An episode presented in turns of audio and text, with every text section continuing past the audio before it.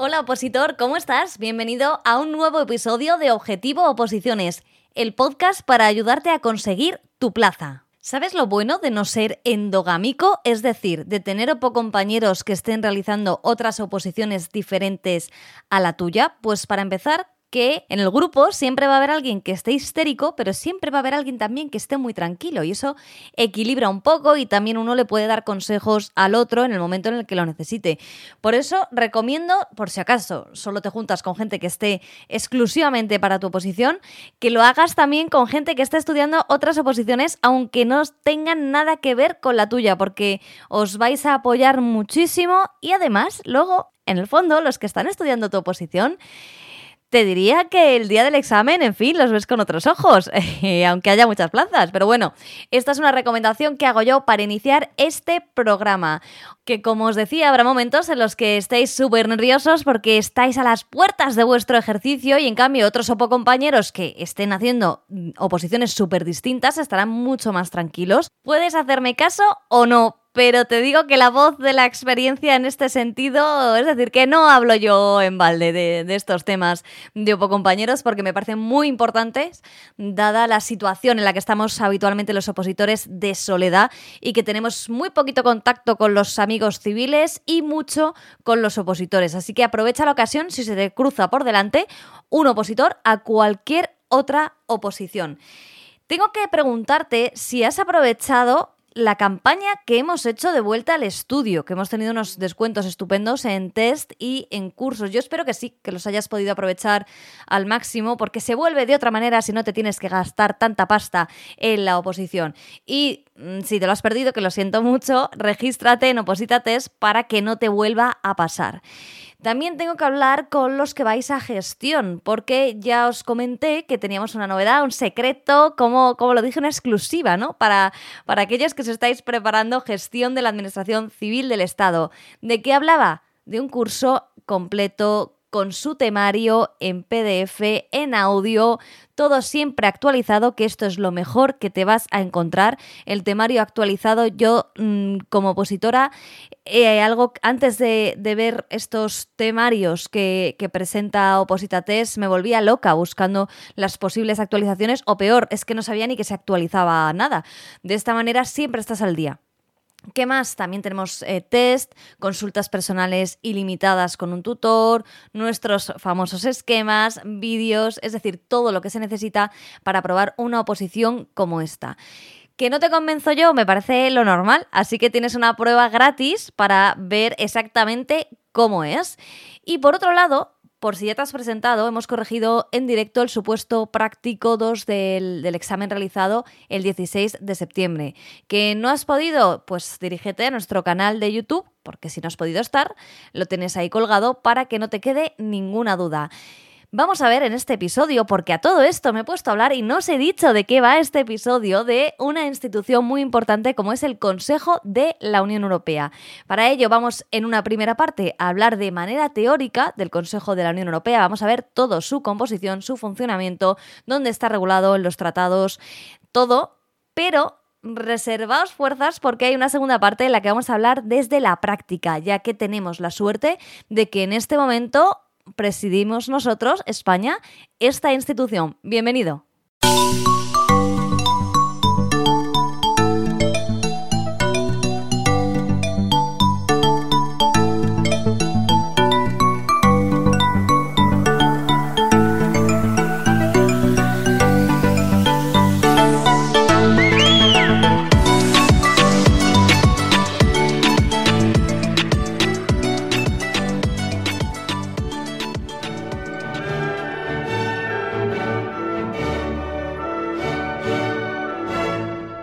Sabes que lo primero que tenemos que hacer siempre cuando vayamos a estudiar las instituciones de la Unión Europea es revisar el artículo 13 del TUE, del Tratado de la Unión Europea, porque es el que establece cuáles son las instituciones de la Unión, que son siete, el Parlamento Europeo, el Consejo Europeo, el Consejo, la Comisión Europea, el Tribunal de Justicia de la Unión Europea, el Banco Central Europeo y el Tribunal de Cuentas. Estas son las siete instituciones de la Unión Europea, según establece este artículo 13. Y hoy, como te decía, vamos a revisar el Consejo. ¿Qué dirás tú? ¿No le podían haber puesto otro nombre para que no lo confunda con el Consejo Europeo? Pues sí, pero si fuera fácil, no estaríamos aquí, estaríamos ya en nuestra silla de funcionarios. Y una vez que hemos revisado este artículo 13, ya podemos ir a los artículos concretos del TUE y del TEFUE que regulan cada una de las instituciones. En este caso, como vamos a revisar el Consejo de la Unión Europea, si quieres llamarlo así para no confundirte con el europeo, se regula el, el artículo 16 del TUE es un poco largo, pero no te preocupes porque vamos a hacerlo más ameno aquí. Y luego en los artículos 200 37 a 243 del TFUE, del Tratado de Funcionamiento de la Unión Europea. Dicho esto, ¿cuáles son las funciones o para qué sirve el Consejo?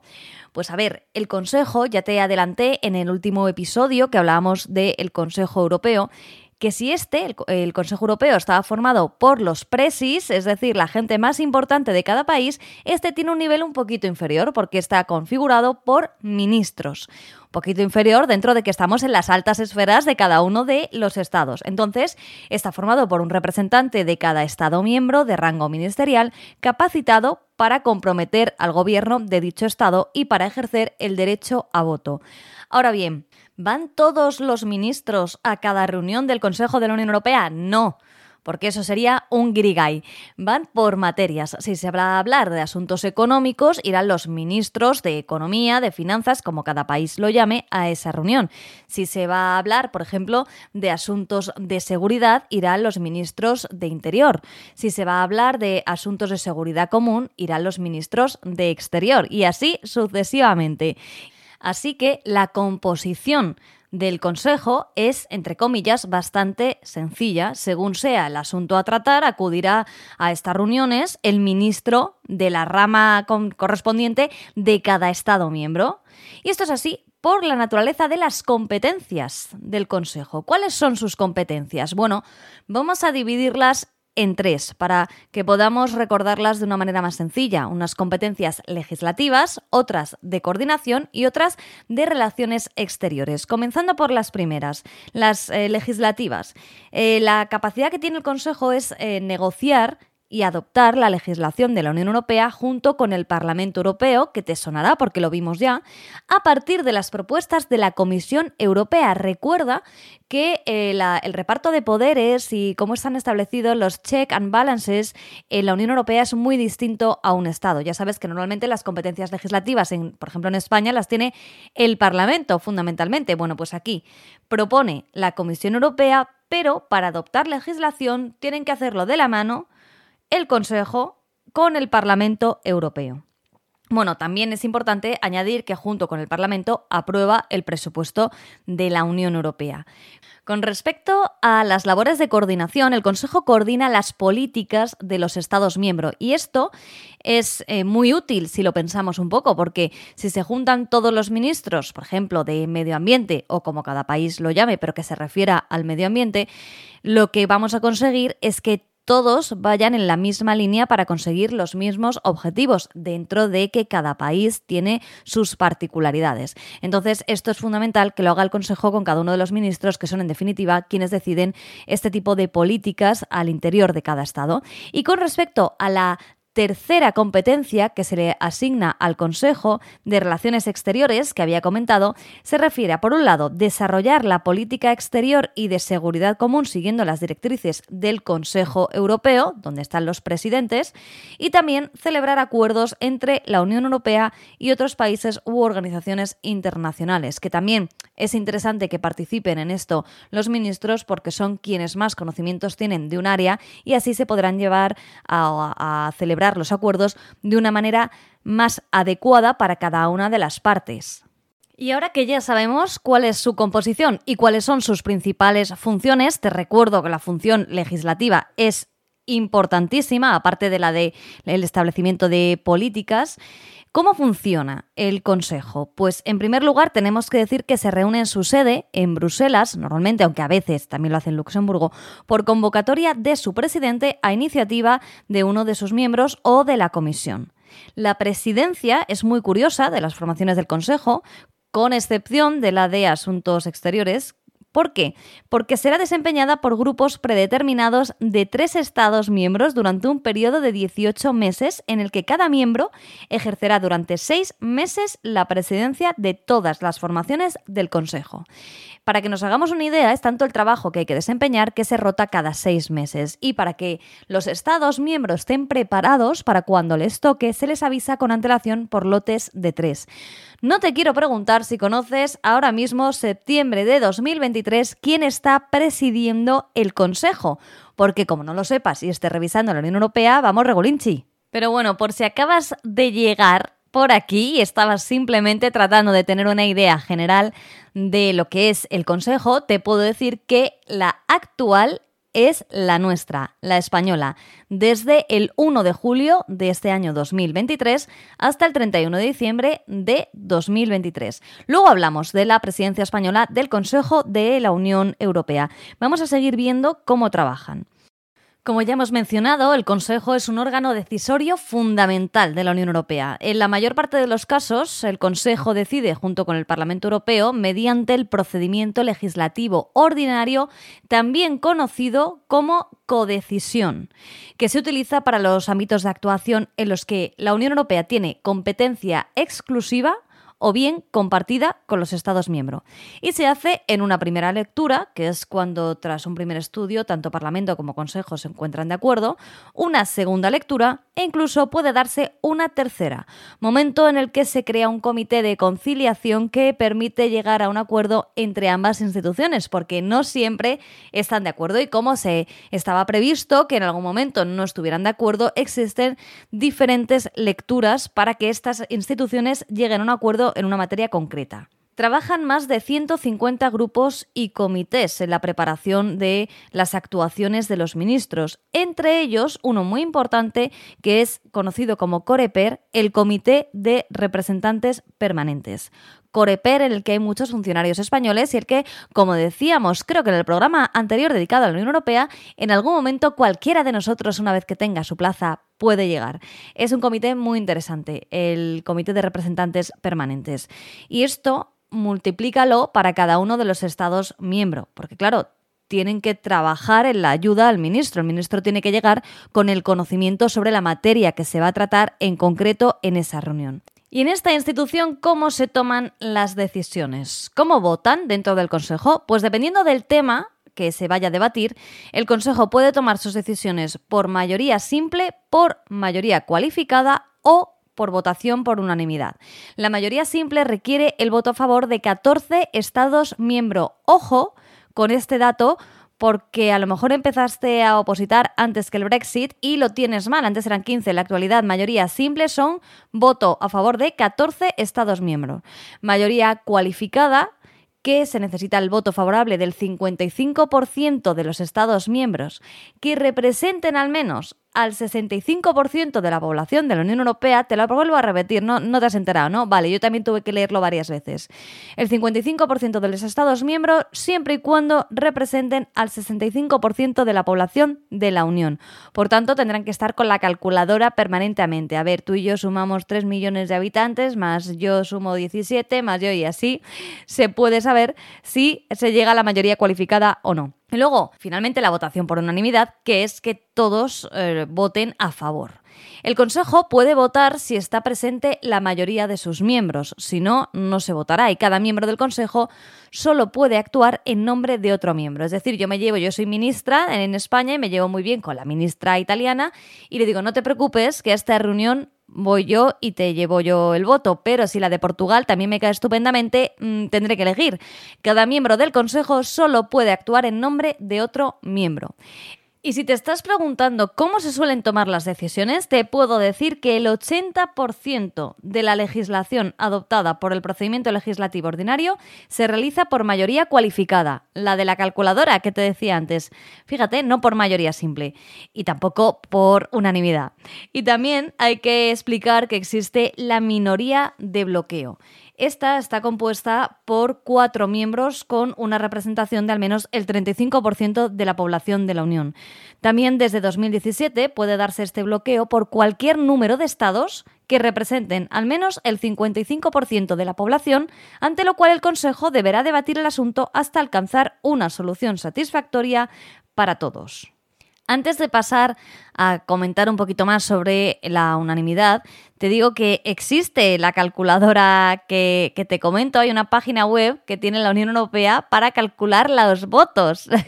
Por si acaso a algún ciudadano le interesa saber con qué países hay que juntarse y cuáles no, que yo creo que esta página web la usará el Coreper y, y poco más. Pero bueno, que si te interesa, busca calculadora de votaciones del Consejo de la Unión Europea y la encuentras. Y ya te pones tú a ver con quién hay que llevarse mejor y con quién no pasa nada si un día te enfadas porque aún así iría para adelante la votación. Y ya yendo a la última, a la de unanimidad, que se requiere que los 27 estén de acuerdo en la adopción de un tema en concreto, de una legislación, hay que explicar que las abstenciones no impiden la adopción por unanimidad. La unanimidad se requiere para áreas muy específicas y muy concretas, como son la ciudadanía o los impuestos. Para eso está estipulado que sí que se requiera unanimidad. Pero simplemente con que no se vote en contra, la abstención, ya se puede entender que está dada esa unanimidad.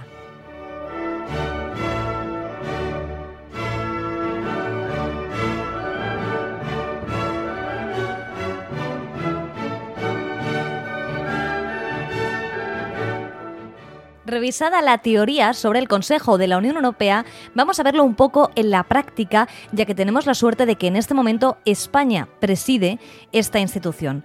¿Qué hace un país cuando preside el Consejo de la Unión Europea? O ¿qué debería hacer?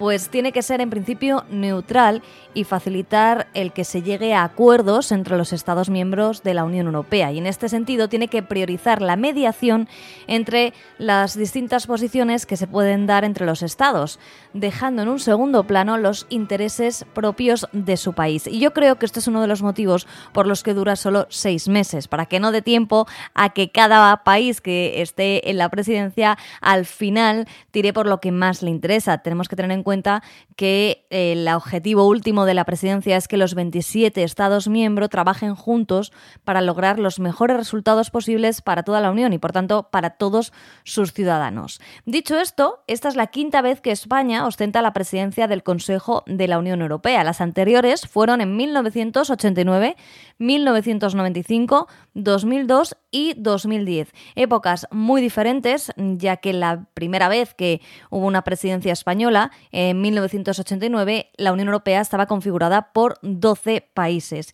Y uno de los principales logros en este, en este periodo en el que España fue presidenta es la Cumbre de Madrid, en la que se inició la primera fase de creación de la Unión Económica y Monetaria, que como sabes, desembocó en el euro, la moneda común. La segunda presidencia de España se produjo en un momento muy importante para el conjunto de la Unión Europea, ya que acaban de incorporarse tres nuevos miembros, Austria, Suecia y Finlandia.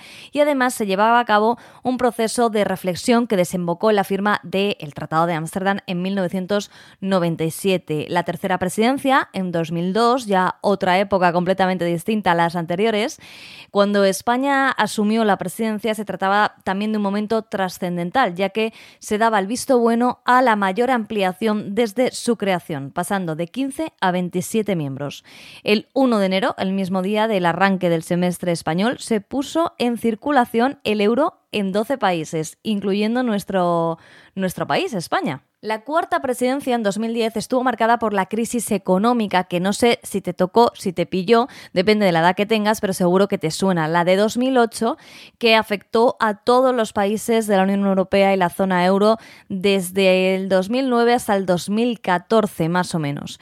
Y ya te digo que es en 2010 cuando España asume su cuarta presidencia y se fijó como meta impulsar la reactivación económica a través de un crecimiento sostenible y generador de empleo. Y ahora, en 2023, ¿cuáles son las prioridades de este semestre? En principio, según explicó Presidencia del Gobierno, iban a ser cuatro prioridades. Para empezar, reindustrializar la Unión Europea y garantizar su autonomía estratégica abierta. Después, avanzar en la transición ecológica y la adaptación medioambiental. En tercer lugar, impulsar una mayor justicia social y económica. Y finalmente, reforzar la unidad europea. Estos son valores que al final yo creo que pueden compartir cualquiera de los eh, países miembros que ostente la presidencia. Por ello, es interesante ya ver cómo se va materializando y cuáles son las grandes líneas de actuación finales. La primera, que ya podemos ir viendo que se está llevando a cabo, es el apoyo a Ucrania. España ve fundamental seguir prestando apoyo a este país.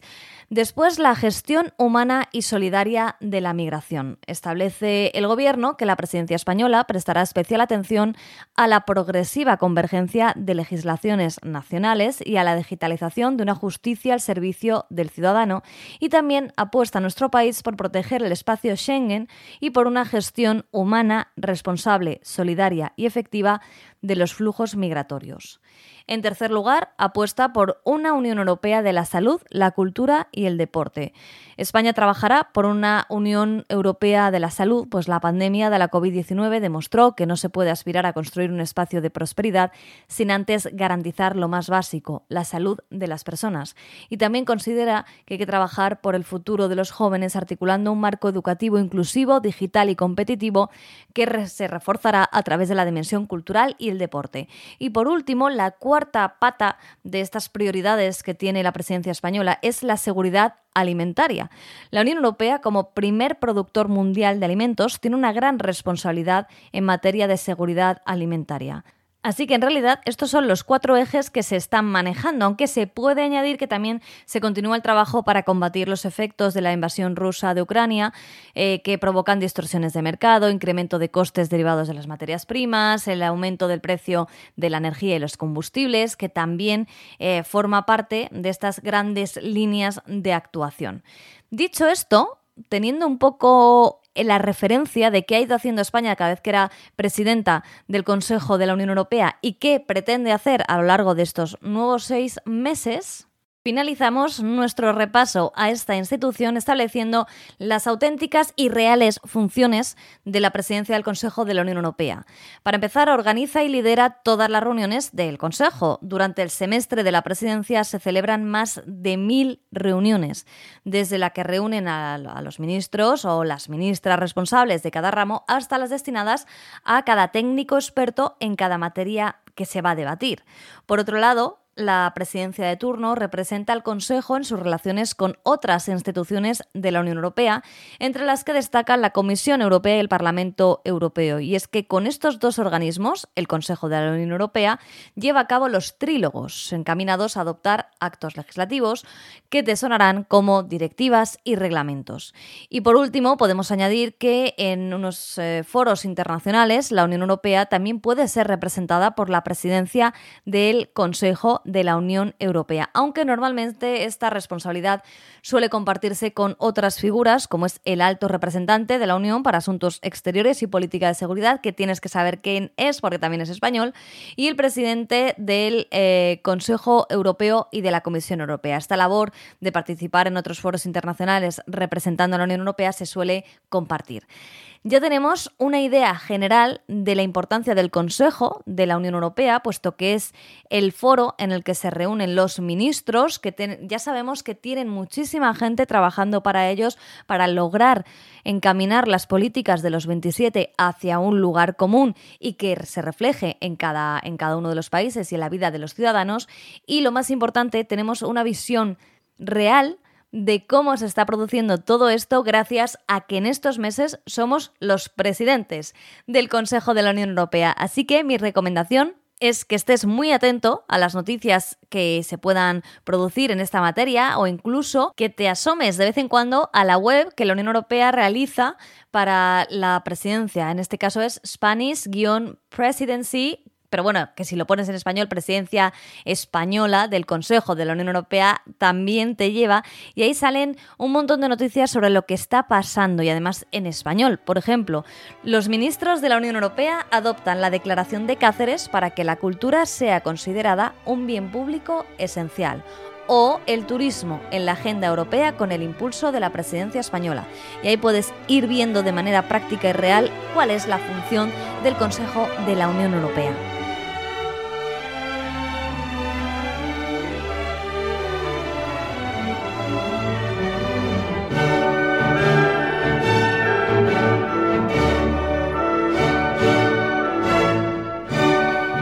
Te haya resultado súper interesante esta revisión de la institución Consejo de la Unión Europea, pero sobre todo útil. Ya sabes que si quieres dejarnos tu opinión puedes hacerlo en el 619 63 26 46.